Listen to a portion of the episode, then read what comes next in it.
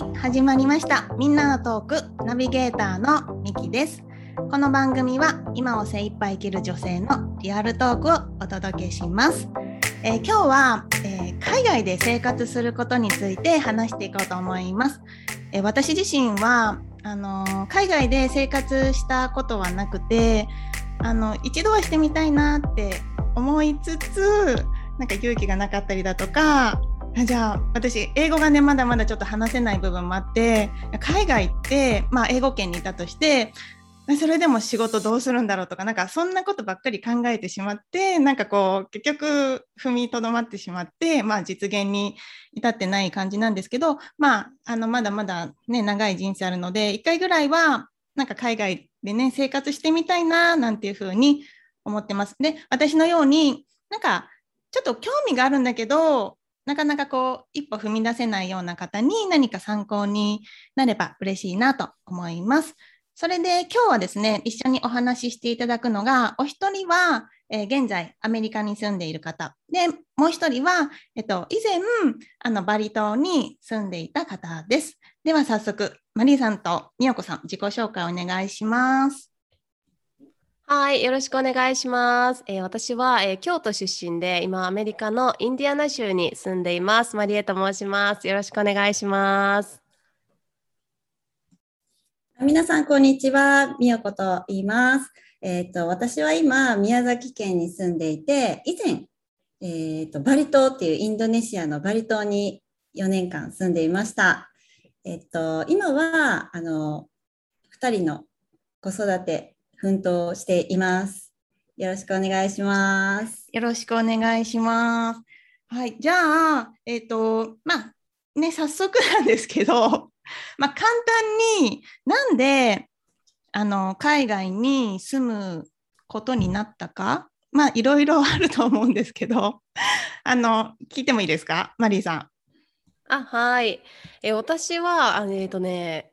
今アメリカに住んでいるのは、えー、大学院留学するので2年間アメリカに来てでそこから仕事を見つけて、えー、それから今3年目になって今5年目なんですけれどもトータルでこのインディアナ州に住んで5年目なんですけど、うん、それまずは大学院っていうのがもともとはこのアメリカに来たきっかけですね。はい、5年経ってみてもう完全にこうアメリカの生活に慣れてる感じですか？いや、結構なんかこう、あの、私日本人の方と働くことも多いんですけど、その方によくあの言っていただく言っていただくというか言われるのは、あのアメリカにその長く住んでる割に結構日本人だねって 言われるんですよね。だから結構どちらも持ち合わせてるかなという感じですね。まあアメリカにま順応してると思いますし、まあ、かつま日本の方と結構やり取りが多いので、まあ日本の心も忘れてないという感じですかね。あ、そうなんですね。みよこさんはどんな経緯でバリ島にそうですね。私は、えっ、ー、と、19歳だったかな。初めて海外旅行に、あの、もうそその時海外っていうイコールも怖いっていうか、まだ行ったことないから、なんかドキドキしてたんですけど、もうすごい海外旅行好きな友達に誘われて、もうなんかその子はいろんな国を行ってたから、で、まだ行ったことない国があってって言われて、で、ここここってインドネシアのバリ島ってとこって、もう全然知らなかったんですけど、その時、なんか怖いな、大丈夫かなっていう感じで最初は行ったんですね。でもすっごい友達がいいとこらしいみたいな感じで、まあ、バックパッカーみたいな友達だったから、でその子と行ったら、もうなんか、もうなんやろ、たうん、鳥肌みたいな感じで、うわ、めちゃくちゃなんかすごいところに来たっていう感じでもうその旅行が終わった帰り道にはえ絶対ここに住みたいって思ったんですね。でまあそこ思ったけどそんなすぐに住むとかそういうことじゃなくていろんな別の国アメリカとか、まあ、東南アジアとか行ってみたけどやっぱりあそこが気になるみたいな感じでもう一回あの20代になって行ってみた自分でそしたらやっぱりここに住みたいみたいな感じになったからなんかもう直感かな、これは。なんか魂が呼んでるみたいな 大げさに言ったら。そんな感じでもうよしと思って、まあ、その時新卒で働いてた会社があったんですけど、もうそこでけ、えーとまあ、旅行会社だったので、そこで経験を積んで、もう現地にあるそのバリ島にあるバリ支店に絶対行くみたいな感じで決めてまあでもなかなかいろいろあってそんなうまくいかずでももう諦めたくなかったからもうその時点で会社を辞めてもうゼロからっていう感じで移住をすることにしました。28歳かな。その時に移住をしてうん4年ぐらい住んでました。なんかあの、うん、私さっき言ったけど、うん、あの一歩踏み出せなかった側として、あのなんか今聞いてて、うん、やっぱりなんかその不安とかより行きたいっていう気持ちの方が、もう断然こう勝ってる感じ、うん、もう断然勝ってましたね。その頃はもうなんか全然賢くなかったっていうか、そんな全然いろいろ考えてなかったっていうこともあるけれども、まあそうやってね、なんかちゃんとあのお金大丈夫かなとかそういう心配をあんまりしてなかったっていうこともあるかもしれないけれども、もうそれよりもなんかもうあそこが気になってしょうがないみたいな、なんか絶対住みたいっていう、なんかうん理由はない？なんていうか直感みたいな、なんかそんな感じで、ちょっと暑かったですね、だいぶ。ちょっと暑苦しい感じ。バリが好きな暑苦しい人みたいな。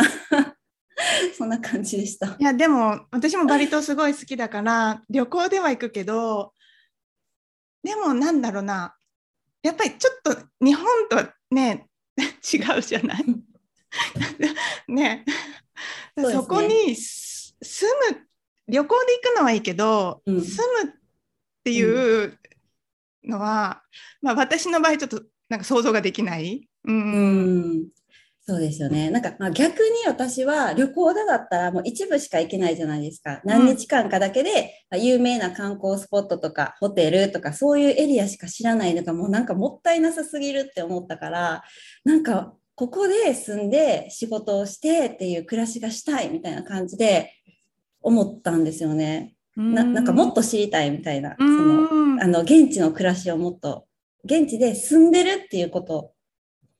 が憧れてた。うん。うん。まあ、でもその背景にはなんか学生の時に留学行けてないっていう自分のその思いみたいなのもあったから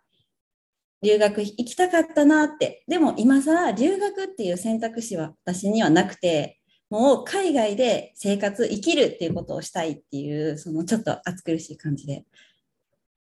行きましたね。あマリーさんは、えーと、大学院ってことは、えーと、日本の大学に行ってその後アメリカの大学院に行こうって思ったんですよね。はいそうですね。あの、うん、そうそうそう4年間終わって2年間行くっていうの感じですかね。その時ってあの、うん、あの大学院にとりあえず行ってその先とかって考えてたんですか？えー、考えてました一応。あ考えて全然今違う方向行ってるんですけど、そうまずはその、まだえーと、大学院に留学したかったその前に私は高校に高校で1年間カナダにあの留学してるんですけど単身で。その時に英語ゼロ英語力ゼロで行ってるんですよね。中学校の時英語20点とか取っててよく行ったなって感じですけどそうそれでなんかそれでカナダで1年間生活をしてめっちゃ英語が好きになってでそのなんかその英語ができずに自信がなかった自分っていうのがすごいあったのでなんかそういう子たちに英語を教えたいなと思って、まあ、中学教員を目指してたんですよね。うん、でもあのなんだろうな、えーと、今のままのその教科書を読むだけの先生にはなりたくないって思ったのでそのアメリカの現地であのどういうふうにして外国人に英語を教えてるのかなっていうのを自分の目で見たかったっていうのがあってそうそう。で大学院が終わったら日本に帰って教員になるぞって決めて行ったところが違うところに行ってるって感じですかね。それってえーと、実際2年 ,2 年間？大学院って2年間ですか、うん、あの行っでそのまま結局今残残ってるというかいるわけじゃないですか。な何がそのもともとは日本に戻ろうかなって思ってたのに残ろうって思った理由ってありますか？あ、えっと、実際にその英語を教える立場として私がアメリカでその仕事を英語を使って仕事をしたいっていうのがあってやっぱりそれを経験した上で伝えられることって全然違うんじゃないかなって思ったのでまずは社会人経験をしたいっていうのがあって はい残ってますね。うんなんかね私海外で働くその方法が 全然わかんないんだけどあの大学院とかにとか、まあ、大学とかに行って日本人がねその違う国に行って働くっていうのは、えーと、その現地の人よりは何狭き門っていうかそこに何て言うの？国籍がないとかだったらビザが取りにくいとかそういうのは美代子さんはその現地日本の何会社の現地視点だから日本人が多分働いたくさん働いてるとこに行ってるんですよね。だから割と日本人が入っていきやすい。そうですね。たくさんっていうよりはやっぱりあのバリの場合は日本からの観光客っていうあの人数がすごい多いのでやっぱり観光の産業がすごくってだから日本語ができる、えーと、責任者みたいなそういうポジションは必要どこのホテルとかでも必要なんですけどだから、まあ、多いっていうわけではないけれどもあの限られた人数だけどやっぱ必要なのでその日本の会社でバリ支店っていう感じで、まあ、現地採用っていうんですけど、現地採用でビザを出してもらうっていう感じですよですね。あの労働。日本人日本人だ日本語が話せるから採用してもらえるみたいなところもあったりします？あもちろんそれは日本語が話せるプラス日本の文化を分かってるっていうのはもう前提じゃないですか、うんうん、日本人やから、うんうん、プラスやっぱりコミュニケーションその、えー、バリだったらインドネシア語とか英語とかとやっぱやり取りするので現地のスタッフと、まあ、チームになって仕事をしてたのでそういうのは求められるかも。日本人のその、えー、心も分かってかつ現地とうまくやり取りできるって現地ローカルのスタッフと意思疎通がやっぱうまくできるみたいなそういうとこかな。うんなるほど。え、マリーさんは今日本日本の方も周りにいるところで働いてるっておっしゃってたんですけど、それは日系ってことですか？そうですね。日系企業です。あ、日系？うん。そっか。わかんないけど、日系企業だと入りやすい。でも、現地、現地採用ですよね、もちろん。そうですね、現地採用ですね。やっぱりあのアメリカだとあの今、ビザの関係が厳しいので、なかなか外国人っていうのは採用されにくい。まあ、それはあの会社がビザをサポートするのは結構お金がかかるっていうのがあるので、うん、まあ、それも難しいところはあると思うんですけど、うんうんはい、ではちょっと質問していいですか、うん、あどうぞ。美代子さんってちなみにあのバリーで何の仕事されてたんですか？気になるめっちゃ。えっとあの最初旅行会社って言ってたじゃないですか日本の。もうそれとは全然違くてウェディングプランナーをしてました。えー、めっちゃいいですね。うん、とあの、まあ、4年いたので2年ウェディングプランナーやった後やっぱりその日本で働いてたその日系の旅行会社の、えー、バリ支店からやっぱ働いてくれないかみたいな話があったから結局はその会社のバリ支店に働くことがあと後半はできたっていう感じですね。うんなるほど。うん、え実際あの生活してみてまあいい面も まあ悪い面もあると思うんだけどなんか面白トークあります？なんかこうえーみたいな日本では考えられないんだけどみたいななんかアメリカはなんかそこまでないのかな？どうな、ちょっとバリ島はなんかもうちょっと結構ね 文化が結構違うからああるかなって思うんだけどアメリカでもあります？なんか。いやアメリカはね本当毎日サバイバル生活だって私。サバイバルなの？そうそうそうそう。結構ねあのいろいろありますけどね。何がいいかなっていう感じなんですけど。まああの、まあ、学生の時とかは特に本当に毎日さ何か起きるみたいな 感じで、まあ、やっぱりあの、まあ、一つ今すごい思いついたのがあのアメリカで一時期すごい大寒波が来た時があったんですよね。2年前ぐらいかな。うん、でなんかこうシカゴの方面とかはもう北極よりも体感温度が寒いみたいになったことアラスカ北極じゃない、えー、すいません。間違えた。アラスカアラスカ。うん、アラスカよりも寒くなったっていう時があったんですね。でそれで学校が休みになったんですけどあの学校が休みになって、まあ、あの学校に来るなっていうことなんですけどあの、まあ、うちがあのすごいこうなんだろう古くてお次の日起きたらもうエアコンも止まり水も全部ガスも全部ストップしたっていうのがあって、うん、でなんかもう結局水も出ないしトイレも行けない顔も洗えない料理もできないみたいな状態で結局そのルームメイトと寒い中あのとぼとぼ学校に歩いて行って一日を過ごしてシャワーを浴びて帰ってくるみたいなことがありましたね。えー、そんそうなんだ。生き生き延びましたね。そうですね。3日間ぐらい断水してたんですよね。えーそれ凍っちゃったとかってことなのかな？そう、パイプが凍ってしまって、うんうんうん、そう出なくなったんですよね。でえ、も。それインディアナ州ですか？そうです、インディアナ州です。インディアナ州ってアメリカの割とき北の方、北の方というか上の方？えっ、とね、中西部真ん中らへんなんですけど、うんうんうんまあ、う上っちゃ上、北っちゃ北なんですけど、そんなにあの別に北北すぎないところうんうんうんなんですけど、まあ、マイナス25度ぐらいまでいったんじゃないですかね、えあの時は。ー、そう、うん。すごい。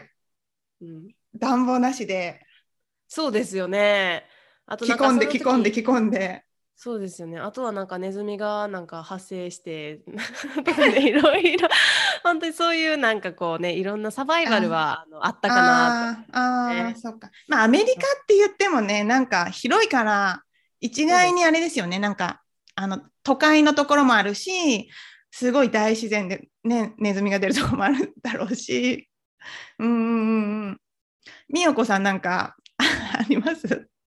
えーみたいな。うん、もう映画ね、いっぱいあるし、そのアメリカのね、そのサバイバルって言われたけど、もう本当ね、それそんなんもう日常茶飯事っていう感じな、すっごいわかるなって思ってたんですけど、そうやな、なまあいっぱいあるけど、うんまあ、とりあえず、えっと、やっぱり東南アジアだからバイクを乗らないといけないんですよね。えっと、原付きみたいな感じ？みんな乗ってる？だからそそのバイク事情はやっぱ面白いなって思って、だからもう生きていくっていう、生きる力がやっぱりすごい強いから、あの、現地の方たち。だから、なんかもうこう、想像を超えてくる。えっと、だから4人乗りとか5人乗りとかは当たり前みたいな。当たり前っていうかダメなんですよ。ルールは。サーカスみたいな。そう、サーカスみたいな。家族で乗ってる。いや、それめちゃくちゃ危ないから、全然それはいいことじゃないんですよ。お子さんとかね、赤ちゃんとかを抱っこしながら、あの、4、5人で乗ってるっていうのは、もう本当に見慣れました。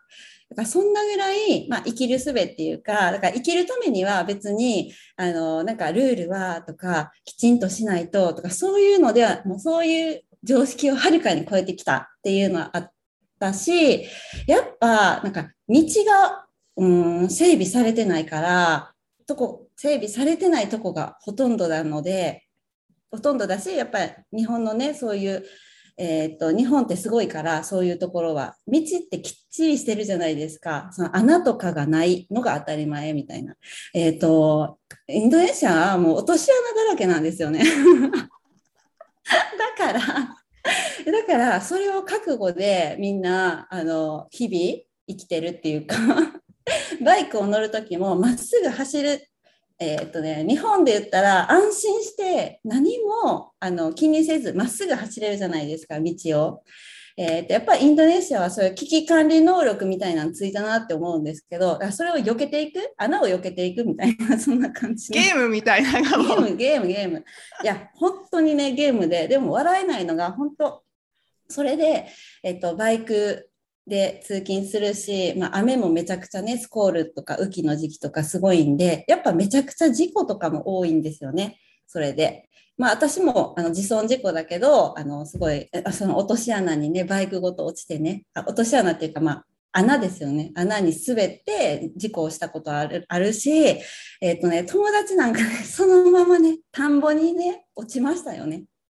バイクごと落ちたり、なんか一番びっくりしたのは、やっぱのどかやから、あの、まあ、田舎も、田舎っていうか自然がすごい豊か。だから、すっごい、あの、牛さんたちも、あの、すっごいね、あの、自然体で暮らしてる。に牛が歩いてたりとかするんですよ、たまに。びっくりしません？で、えっと、友達は牛とぶつかったってことがありましたね。その、人ととかそういうのじゃなくて牛とぶつかるっていう衝撃な、まあ、友達がどっちが倒れるんだろう？え友達ですよね。牛が強いから。牛があの横切る時にね、私たちが止まらないとっていうような、まあ、ちょっと本当にだから日本の常識とはもう全然あの離れたあの珍事件がたくさんありました。こうやってね聞いてるとあの面白いけどね。いざね。いや必死ですよ。仕事行くために時間がね、そのウェディングの時の話だけど、めっちゃみんな必死じゃないですか。その人メイクさんだからもう時間オンタイムでつかないと絶対無理なんですけど、その途中に事故りましたからね、牛にぶつかりましたって言って。だから怪我したからちょっと遅れますみたいな、まあ、それでもね来てくれましたけど、まあそんな感じでちょっと本当に生きる力がついたなっていう、うあの出来事はたくさんありましたね。だから今ねあの話聞いてて、まあ、日本の道路ってあの本当めっちゃあの整備されててまあ、うん、ダメだけどあの運転しながらちょっと考え事してても まあ、うん、まあまあ、みたいな。そんな道がそんないきなりこう落とし穴とかないから。だけどなんかそんな感じであの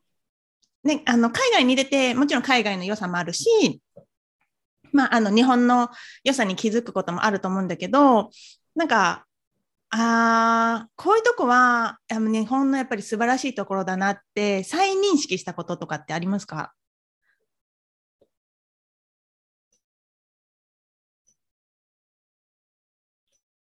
あどっちでも？黙っちゃった。ない？もしかしてない？日本日本のいいところ気づいたところ。えっ、とね私はすごいこうクオリティがもう何においてもやっぱりクオリティっていうのがすごいなっていうのが思うんですけどやっぱりこうなんかこうなんだろうな端っこまで全部見るとかなんかイメージですよ。まあ、箱の端まで全部緻密に見るとかあとはその相手の相手の気持ちをあこう思ってるかなじゃあこうしようかなとか裏を読むというよりもなんかこう相手におもてなしをする気持ちとかあとはそのカスタマーサービスですよね。これどうですか？美代子さんどうなんだろう？バリってどうですか？いやいやいやいや、もうカスタマーサービスっていうかね、あの、やっぱホスピタリティはある国なんですよ。なんかその愛とか平和な感じとかね、そういうのではなくて、それとね、日本のサービスって全然また別のものですよね。そういう気配りとかそういうのは。やっぱホスピタリティの心はそのもちろんあのバリの方々すっごい高いけど、えっと、やっぱ気まぐれっていうか気分で本当にしたいからやるっていう感じのサービス。だから、別にやりたくなかったら全然やらないっていう、そこですよね。うんうんうん、そういう差はある。そうですよね。なんかすごい、やっぱりこう、あのー、なんだろうそこになんか感情がアタッチしてるかしてないかっていうのは別の話で、まあ、すごくこうあのおもてなしの心っていうのはやっぱり素晴らしいなって思うんですよね。やっぱりなんかアメリカとかに住んでると結構なんかあのこれってどこにありますか？ってどっかにきどっかで聞いてもこの A, A さんはあそこって言って B さんあっちって言って C さんあっちって言ってどこみたいになったりするんですよね 全部違ったとか、うん、だからやっぱりそういう、うん、おもてなしの心っていうのはなんか素晴らしいなって本当にこう日本に帰ったりすると思いますね。うん、なるほどね。うんうんうんうん。美代子さん、なんか、にいろいろだと思うんだけど。いやもうそそのねマリンさんが言われてたそれはもちろんそうだなと思ってめちゃくちゃ日本に帰ってきたら安心する安全もうそれってめちゃくちゃすごいことだなってもう再認識しましたなんか信頼できるとかあの的確その信頼した時間を守ってくれるってめちゃくちゃすごいことなんだなっていうのを再認識したんですけど、まあ、やっぱり私は、あの、そうですね、四季の素晴らしさってめっちゃ伝えたいなと思って、なんか日本に来てたら、なんか春夏秋冬ってまあ普通みたいな感じじゃないですか。でも、あの、まあ、住んでたのがバリだから、ずっと半分暑い、半分っていうか、一年中暑いんですけど、えっ、ー、と、雨季があるっていう、そのぐらいの、あの、季節のバリエーションっていうか、だからなんか別にその季節のその四季を感じてっていうようなことはしないし、えっ、ー、と、だから日本の方が季節をまあ繊細にこう感じながら暮らしと結びつけてるじゃないですか。今は旬だからこれを食べてとか、この桜を、えー、鑑賞してとか、なんかそういうのってめっちゃすごいことなんやなと思思いましたね。なんかそういう文化って大事にしたいなって思うし、だからそういう繊細さが、なんか日本のその文化の良さにも表れてるから、えっ、ー、と、おもてなしの心とかにも現れてくるんじゃないかなって思うので、なんかまあ日本に住んでたら当たり前になってくるけど、そういうのなんかその季節の食べ物を食べるとか季節を楽しむっていうのはすごくあの出てみて思いました。あすごい素敵な国なんだなっていうのを感じましたね。素晴らしいなと思って。うんうんうん、確かになんか、さっきマリーさんが言ってたみたいになんか、ね、私はずっと日本で、ね、生活してるからそのなんだろうな。親切にしてもらうのがちょっともうな慣れちゃってる 部分があってそうなんか聞いたらあの何？お店とかでも聞いたらあの普通にこう的確に案内してくれるのが当たり前だとか思うし何か商品を買ってあの不具合があった時にあのこうその何？相談窓口みたいなところに行ったら真摯に対応してくれるのが当たり前で、そうじゃなかった時に、え、何この対応みたいに思っちゃう、うん、ところがあったりだとか、うんって思うし、美代子さん言ってたみたいに、その、まあ、日本のその四季って当たり前っていうかもう、うん、そそれが普通だと思ってるから、冬になったら寒いわみたいな もう早く暖かくなってほしいなとかって思うけどでも真夏のねところから生活してる人からしたら、ね、雪とか見たことがないから見てみたいとか思うだろうしうんなんか日本のその四季の何行事事だとかあの何食べ物とかなんかそういうところもあの見方そういうそうじゃない人たちから見たらすごく魅力的だけどなんか私たちってそれがもう当たり前すぎてなんならもうそれを忘れようとかそれをもう手放そうとしちゃってるところがあってなんかそれってすごくもったいないのとかって思うんですよね。まあ正直じゃあ私が あのお正月におせちを手作りしとかねしてるかって言ったらしてないしなんだちょっともうおせちのそのやつも食べ 好きなやつとね別にあんまり美味しくないって思うやつも正直あってだからなんか好きなやつだけなんかこう食べるあの買ってねとかってしちゃってるけどだけどなんかそういう風にしてったらねあの次の世代の子たちとかもまあ今仮におせち出したけどそのおせちの一つ一つのその何？ものってこう意味が込められてるじゃないですか。ちょっと今言えないけど、ちょっとあの助けてください。例えば、例えば、あの、なんか黒豆だったらなんとかあるじゃないですか。なんか、うん、なんかエビだったらなんか。マリーさんどうかな？京都だから。エビだったらなんか繁栄とかなんか多分あってでしょ？なんか。そうですよね。えっと、うん。ちょっと出てこない、私も。そうそうそう。あのね、私たちがもうこうだから、多分次の世代の子たちも、その伝えれない？な別に道連れにして申し訳ないけど。私たちもなんかそういう文化を大切に思うのであればやっぱりそういうところもあのまあ作れればいいけど、まあ、作れないにしてもそういう文化があるってことをやっぱりちゃんとあの知って知ってそれをまあ伝えていくとかっていうことも、まあ、必要なのかなとかって思うんですよね。うんじゃないとなんだろうなその、ね、日本の良さを気づいていながらもそれをあの守るっていうこと、うん、まあ四季を守るっていうのはもう地球だけどでも大きく言えばその 地球もさあの温暖化とかなんかいろいろあって日本の四季もさちょっとこう崩れつつあったりするじゃないですか、うん。まあ、大きなとこでいけばそういうものを守るためにも、まあね、環境問題とかにも取り組む必要ももちろんあるわけだしあのまたさっきのね話に戻るけどその何？えっ、とおもてなし？クリステルさんじゃないですけど おもてなしみたいな。そういうものって私たちもう小さい頃から当たり前になんだろうしてきてる気づいたら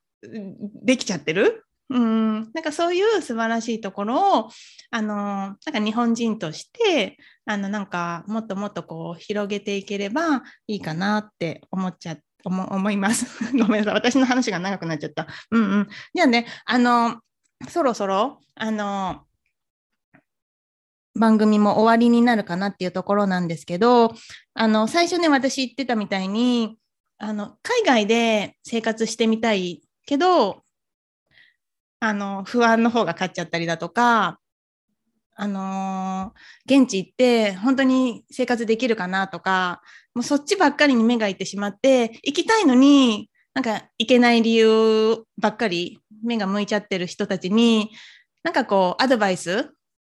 してほしいなって思うんですけどマリーさんどうですか？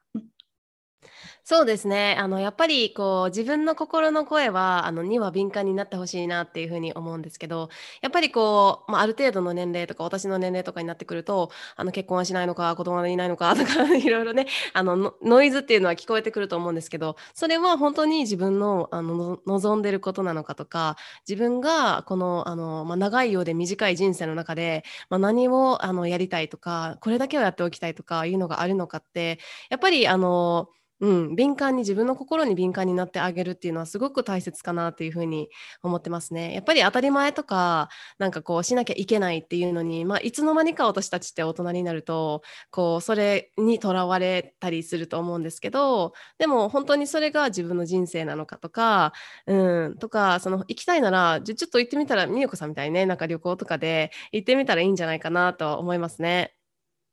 マリーさんはその決断した時はあの自分のその心の声みたいなものにこう敏感になってキャッチしたっていう感じですか？うん、そうですね。あの、周りは就職活動で、もうほとんどみんな就職が決まっている時期に、私は就職決まってたんですけど、もう全部、あの、すいませんっつって、あの、もう全部やめて、留学準備って、就職活動すらやめて、あの、親にも言わずに、留学準備をし始めたっていうのが。親にも言わずに？言ってない。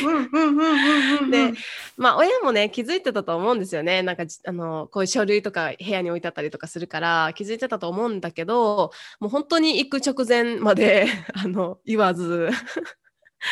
それってあの聞いていいことなのかわからないけど大学院にその私聞いてる情報だとアメリカの大学ってすごく費用が高い、ってあの、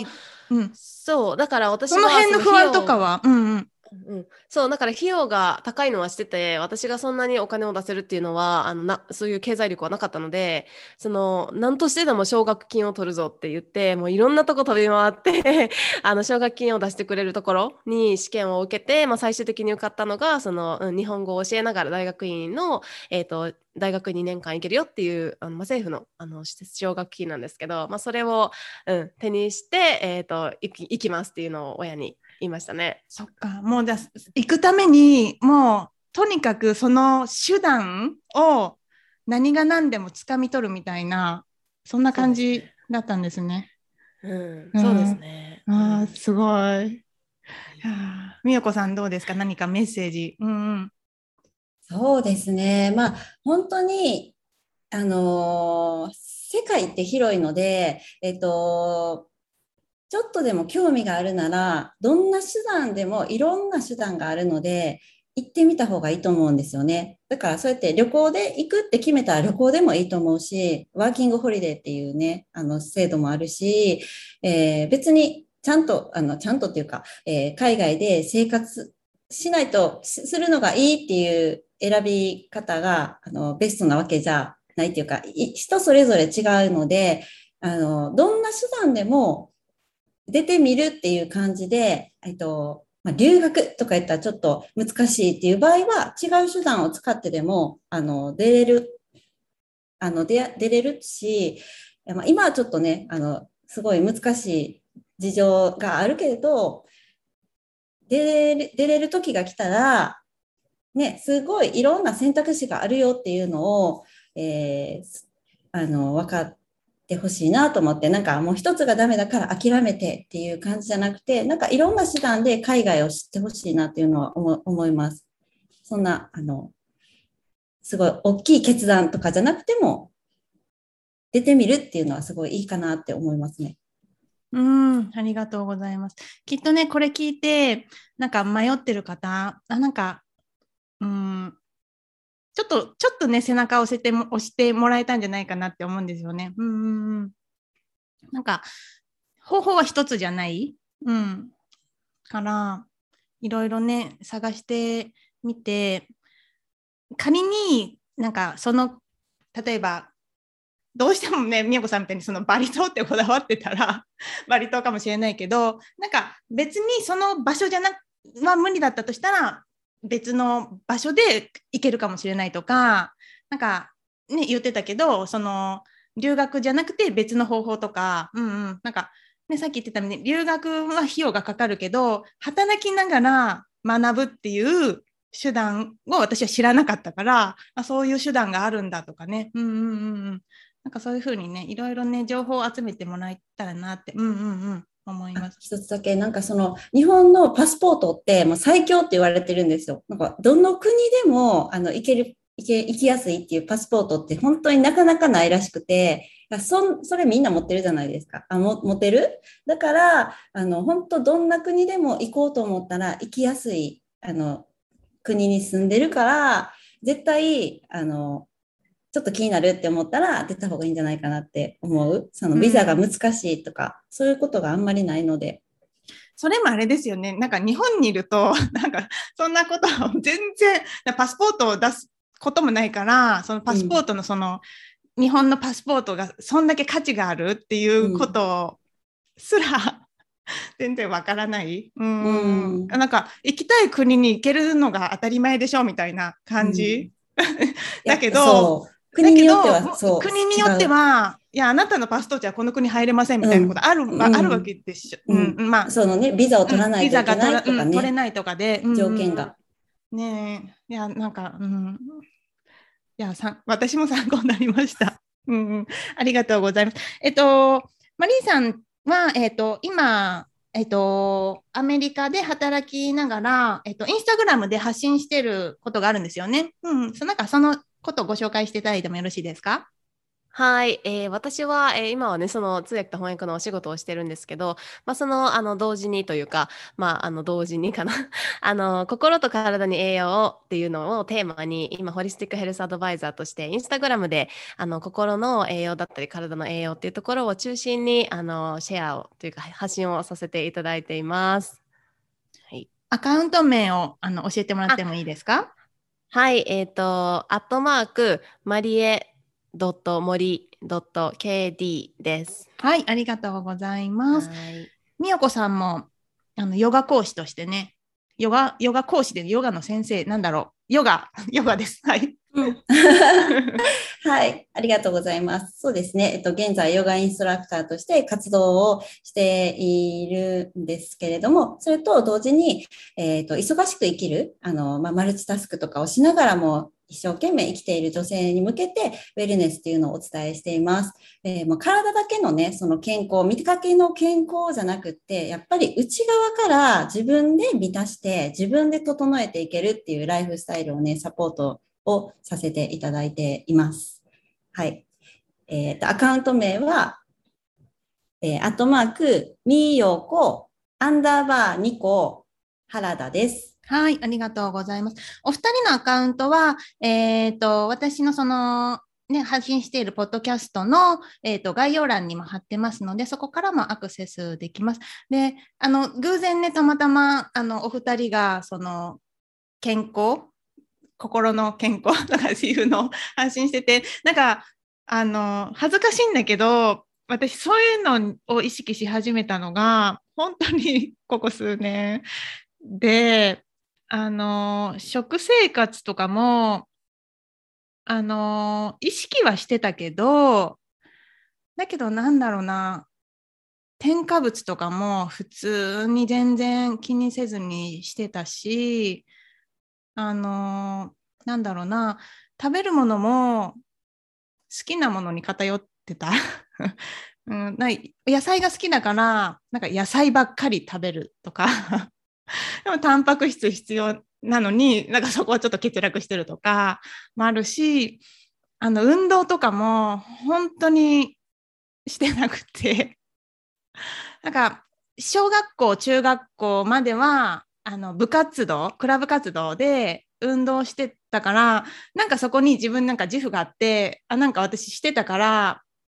あまあまあ健康な体だよねって思ってたけどやっぱり30過ぎてなんか日々の生活の中ですごいなんかこう体力が落ちてきたりだとかまあお肉もついてくるしっていうところであのー、自分のそのやりたいこととか健康状態もそうだしその心の健康を保つためにも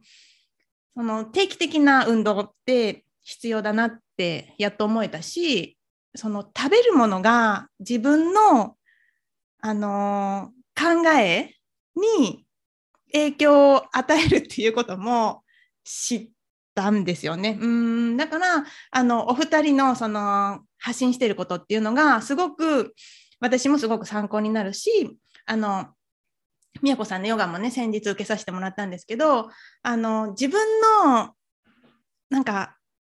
ことってまあまあいいやみたいな後回しになっちゃうけど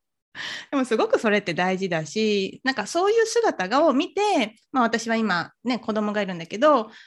食べることが大事なんだとかただ食べるんじゃなくて何を食べるかっていうのが大事って思うしあのまあね子供だからめちゃめちゃ動くんだけどでも大人になってもこう運動することって大事なんだっていうのを、まあ、私の姿を見てねあのなんか感じ取ってくれればいいななんていうまあそれはあのまあちょっと置いてたけどまあ自分のためっていう部分が多い多いんですけど、うん、だからあのぜひねお二人のアカウントもあの参考にしていただきたいなと思います。はい。あのどうですか？お二人話してみて。